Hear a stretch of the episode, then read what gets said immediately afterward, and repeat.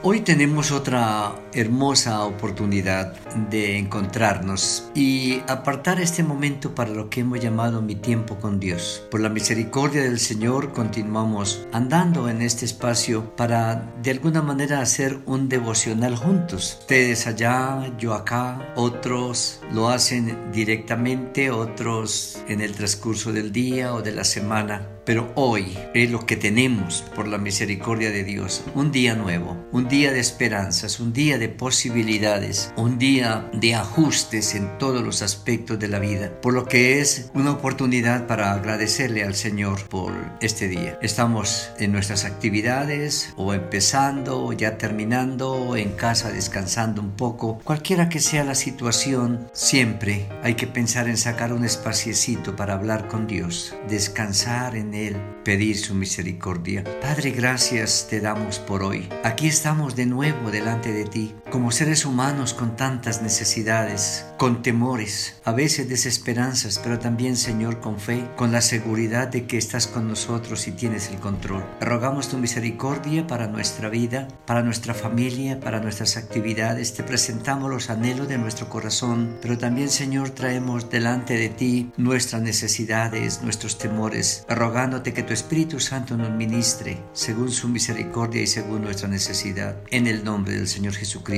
Amén. Venimos diciendo que el, el mes o el año es un año nuevo, todavía un año fresco, que estamos empezando, andando por los primeros días de este segundo mes y que ya tenemos muchas cosas claras para este nuevo año y que otras las estamos tratando de organizar. Y como estamos haciendo nuestra agenda para el año o haciendo nuestro planes de trabajo. Dentro de esos planes hemos pensado que debemos incluir lo que la administración, lo que es la mayordomía. Y decíamos la importancia de empezar por nuestra propia vida, lo más sagrado, lo más hermoso que Dios nos pudo entregar al otorgarnos la vida y permitirnos nosotros administrarla, conservarla, educarla, formarla, alimentarla. Si nos detuviéramos por un instante a mirar todo lo que nos toca, hacer administrativamente con nuestra vida, nos sorprenderíamos de que a veces no somos tan buenos mayordomos de nuestra misma existencia. Pero es tanto lo que tenemos que hacer con la vida que el Señor en su amor y misericordia permanentemente nos recuerda. Y ahí incluye todo lo que es nuestra espiritualidad, nuestra parte afectiva, psicológica, nuestra academia, nuestra economía, nuestra familia, nuestra salud, etcétera, etcétera. Tantos elementos que necesitan ser mirados minuciosamente para poderlos mantener estables, mejorarlos, hacer correcciones y poder mirar un futuro en una dirección esperanzadora. Pero junto también con lo que es nuestra vida, debemos ir haciendo ajustes y planes para el año. ¿Cómo hemos planeado nuestra economía?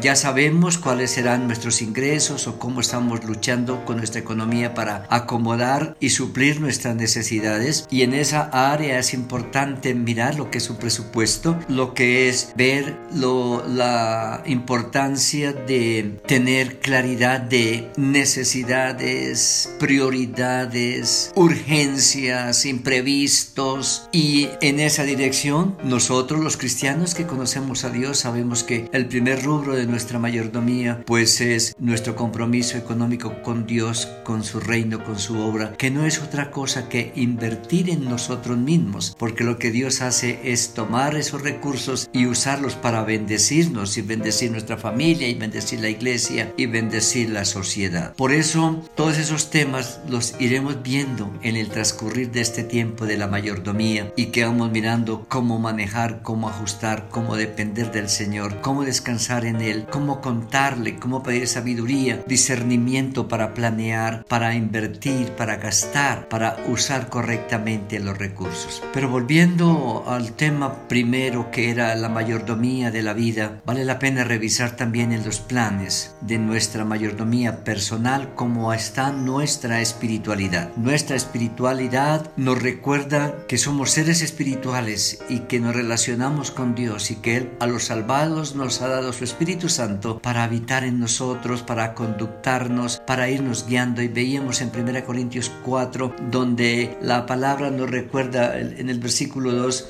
se requiere de los administradores que cada uno, cada uno sea hallado fiel. Y yo pienso que eso es importante cuando nos llama la atención a la individualidad. Yo como individuo tengo muchas cargas, pero como individuo tengo que responder por mí mismo. Y qué bueno es revisar hoy nuestra vida espiritual y nuestra relación con Dios. ¿Cómo está nuestro tiempo con Dios a solas? ¿Qué tanto tiempo sacamos para orar, para escudriñar las escrituras, para escribir lo que Dios nos va enseñando, nos va recordando? ¿Qué tanto nos motivamos para asistir a la comunidad cristiana, a la iglesia? y congregarnos, encontrarnos, sentir cómo están mis hermanos, cómo puedo servir, cómo también puedo esperar que Dios me bendiga a través de ellos. ¿Qué, qué estoy haciendo por los proyectos de la iglesia? ¿Estoy realizando un ministerio? ¿Estoy en stand-by? ¿Estoy frío? ¿Estoy retirado? Todo eso es importantísimo en una correcta mayordomía. A veces tratamos de, de ser, mostrar fidelidad en las cosas seculares de mi empresa, corriendo todos los días, la oficina, las inversiones, los gastos, o buscar mejorar esa economía, pero a, veces en detrimento de nuestra espiritualidad. Por eso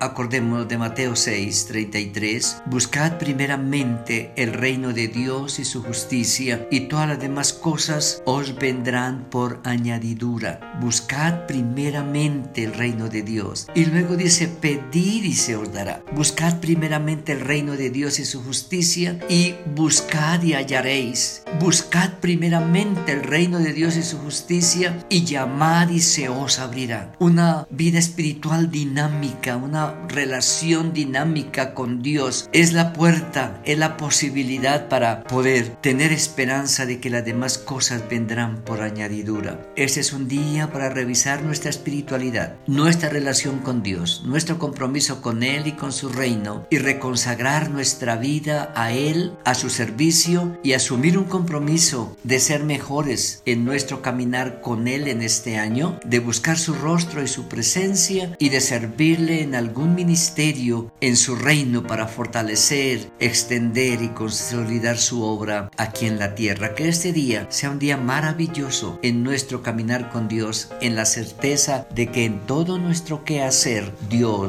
está presente. Amén.